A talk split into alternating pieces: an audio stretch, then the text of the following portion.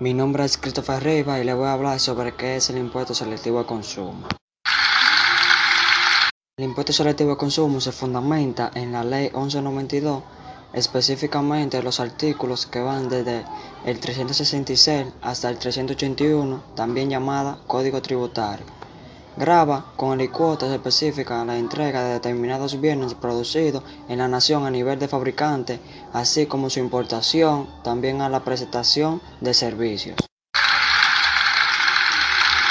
Bien, entre los elementos grabados por el impuesto selectivo de consumo tengamos eh, los servicios por concepto de telecomunicaciones, los productos originados del, del tabaco y del alcohol, los servicios de seguros en general, aquellos pagos realizados a través de transferencia bancaria o cheque.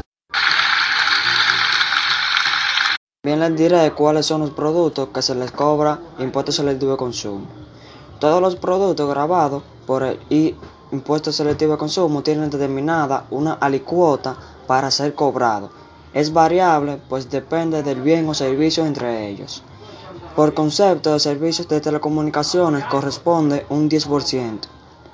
En referencias a los del alcohol, existen dos modalidades, uno por la cantidad de litros de alcohol absoluto y la otra por el tipo de alcohol. Para finalizar, le hablaré sobre el plazo para el pago del impuesto selectivo de consumo. El cumplimiento de los deberes u obligaciones referidos al impuesto selectivo de consumo tienen un proceso donde se incluye la declaración y el respectivo pago.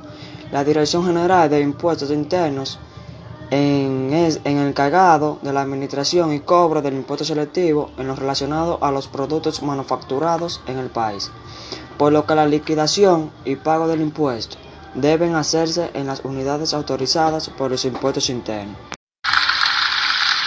Espero que les haya gustado y que aprendan más. Gracias.